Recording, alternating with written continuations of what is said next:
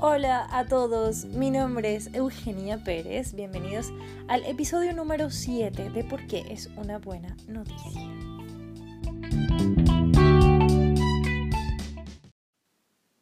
Antes de empezar, perdonen por el tiempo sin retomar, hacer esto a mí me gusta mucho, mucho, mucho, yo lo disfruto bastante, sin embargo, y como muchos de ustedes, en decisiones que tienen que tomar y en cosas que les gusta, que les apasiona, a veces paso por estas etapas de, ajá, ¿para qué voy a hacer esto si quizás el día de mañana no me va a dejar nada? O también aparece la otra de, bueno, pero no importa si esto no te deja nada, tú síguelo disfrutando mientras pase. Así se me va la vida, Perdonen si se escucha ahí un sonidito de fondo, lo que pasa es que el gato se está bañando muy cerca de mí y bueno, no le importa nada. Eh, ajá, en lo que estábamos. Sé que son dos polos completamente opuestos de, de lo que pienso, eh, pero tienen muchísimo sentido ambos y, y, nuevamente caigo en lo mismo de, ajá, pero ¿qué es lo que quiero yo? Y bueno, parece que esto es lo que sigo queriendo. Por favor, música dramática de fondo para continuar con el episodio. Y, y, y, no menos importante, también quiero agradecer a las personas que me han escrito, eh, esas tres personas que me han escrito en estos ocho meses, para decirme que les gusta, que lo sigue haciendo, que voy bien, que lo disfrutan, etc. De verdad, muchas, muchas, muchas gracias. En fin, esta noticia no me van a creer, pero yo la tenía guardada desde octubre del año pasado y se titula Nueva York ha prohibido utilizar el foie gras, se escribe foie gras, por si no lo sabían, yo tampoco lo sabía. Ok, la noticia, Nueva York ha prohibido utilizar el foie gras, eh, El ayuntamiento considera que es cruel y, ay, perdón, y ha decidido prohibirlo, una iniciativa que es aplaudida por los colectivos animales, pero criticada por los cocineros.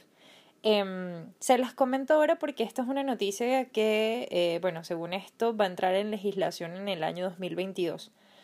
Es decir, que todavía no es efectiva, pero es una noticia, ya está aprobado, ya está conversado, etc. La verdad, lamento mucho si se escucha mucho ruido en la nota anterior, pero es que no entiendo, o sea, el aseo pasa a las, a las dioses a las 12. Son las 11 y 30 y está pasando justo ahora para cagarme lo que estoy grabando y yo no, no tengo tiempo para grabarlo en otro momento. Eh, así que lo lamento, no tengo dinero para un estudio, soy muy pobre y donde vivo hace ruido, hace ruido. Y donde vivo hay ruido todo el día, es horrible. Así que pensé que esta podía ser la hora más tranquila, pero no, así que lo lamento.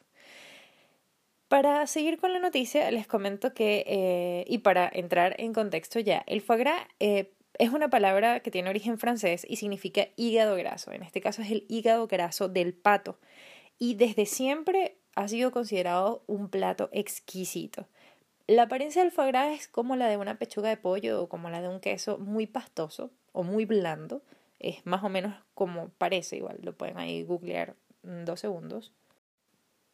Lo curioso de esto es que, eh, y bueno, hay, hay, como una historia antes de, de quizás entrar en, en, qué es lo que pasa con, con, el foie gras.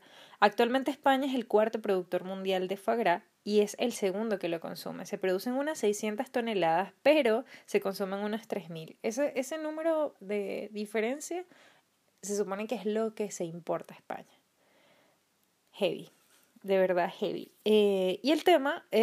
Este hecho, que es gran parte de la Unión Europea, es que este plato es muy valorado por los turistas también y hasta hoy sigue formando parte de casi todos los menús de los restaurantes más costosos, más exclusivos de la Unión Europea. Eh, bueno, además de venderse obviamente en tiendas exclusivas, llamadas tiendas, llamadas tiendas especializadas, eh, etc. Francia incluso considera este plato un patrimonio gastronómico y cultural. Y ¿Qué dicen las personas que consuman este plato o las que suelen consumirlo con, con, más frecuencia? Bueno, dicen que es un platillo muy, muy rico y en efecto, si tienen para pagar, lo van a pagar. Para hablar quizás un poco del el contexto numérico de costos y, de este alimento tan exclusivo eh, y ponerlos un poquito en idea, hay una granja en particular que se llama Can Munar eh, y es considerada una de las empresas productoras de foie gras y otros productos derivados del plato. Ellos sacrifican de 175 a 200 patos a la semana Y como les comentaba, para que tengan una idea, el costo aproximado de 3 kilos de foie gras, que es lo que produce un pato, es de 250 dólares. ¿Mm? Pero ¿cuál es el problema? El problema radica en la forma en que se produce este plato. Les resumo más o menos el proceso porque no encontré otra palabra que llamarlo horroroso. Como primer paso, una vez que los patos llegan a este mundo miserable, son trasladados a los criaderos, eh, donde esperan a que el pato pues tenga de 8 a 9 semanas. Como paso número 2, teniendo quizás un tamaño más prudente, los patos son hiperalimentados con maíz y agua, llegando a consumir hasta 3 kilos de alimento por día. Paréntesis acá, nosotros los seres humanos llegamos a consumir de 1.5 a 2 kilogramos de comida por día. Ahora imaginen un pato que consume el doble de comida, pero que es 4, 5, 6 o 7 veces más pequeño que nosotros. Exactamente. Más tarde, cuando el pato ya ha alcanzado un tamaño adulto, se le pone un tubo en el pico que atraviesa la garganta, más o menos con unos 40 o 50 centímetros de largo, con el fin de introducirle el alimento. O sea, ya ni siquiera el pato puede comer. Así de brutal es este tema del foie gras. No sé si una parte, incluso o sea, en algunos eh, documentales que vi, sí, algunos patos los inmovilizan justamente para evitar que vomite. La verdad es bien bizarro y súper grotesco. Eh, y bueno, ¿qué pasa justamente con el hígado del pato? El exceso de este alimento va a generar carbohidratos, perdón, y eso a su vez genera eh, exceso de grasa y eso es lo que hace que este hígado pues se vaya ensanchando y vaya creciendo. Esto también pasa en nosotros, eh, de hecho el hígado graso no alcohólico puede generar cirrosis o simplemente dejar el hígado inservible. Eh, a todas estas yo igual investigando me estaba preguntando, ¿consumir esta mierda puede ser bueno? O sea, ¿cómo es posible que un exceso de carbohidratos, eh, algo que está haciendo daño al, al ente que lo genera en sí mismo, cómo es posible que esto sea beneficioso para nosotros? Eh, y bueno, en efecto, algunas investigaciones dicen que la misma composición eh, rica en ácidos, en ácidos grasos perdón, produce una disminución del colesterol. Pero claramente otras investigaciones apuntan a una rara enfermedad que desarrollan los patos por la hiperalimentación que se llama amilosis. Esta enfermedad puede pasar al ser humano a través de la ingesta de comida. Ahora bien, aquí entre nos, o sea, si tú estás hiperalimentando un animal y te estás comiendo algo que como les comentaba es un exceso porque su cuerpo ya no haya cómo procesarlo, eso puede ser beneficioso. No, yo no entiendo y la verdad es que no, no me calza. Creo que a la industria del foie gras le importa poco mi opinión, pero lo cierto es que finalmente el hígado llega a pesar hasta 10 veces lo que debería.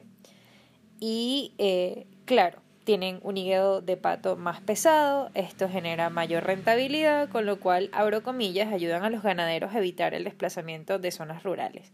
Ahora me pregunto, ¿es necesario abusar y maltratar al animal eh, o sea, es, es, necesario maltratarlo de esta forma, o sea, de ninguna manera, pero tan brutalmente, para que los ganaderos continúen en las zonas rurales. O sea, yo en mi vida me comería un plato tan costoso, yo creo que ni teniendo toda la plata del mundo, y mucho menos si sé que para llegar a mi plato tuvo que pasar por todo eso. O sea, de verdad que no, no, sigo sin entender, perdónenme.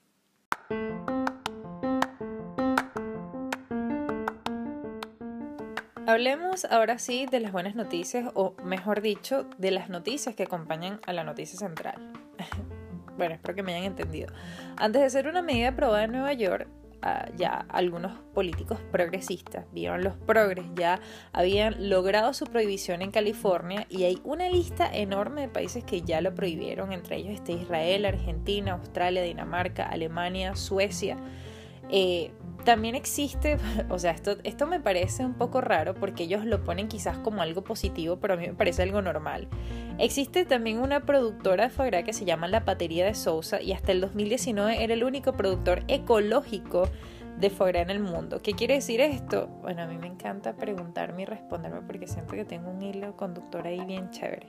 Bueno, esto quiere decir que el foie gras se produce de una forma natural y estacional, sin excesos y respetando el ciclo de la vida de los patos. Yo no sé si cuando respetas un ciclo está siendo ecológico, yo creo que eso es lo mínimo que debería ser.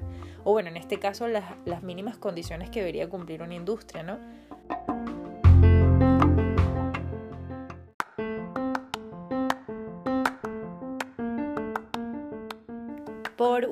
Y pues no menos importante, existe ya una alternativa vegana al foie gras, que en este caso se llama el fouga. Eh, esto quiere decir algo como grasa falsa en francés, y esto fue creado por Alexi Guti.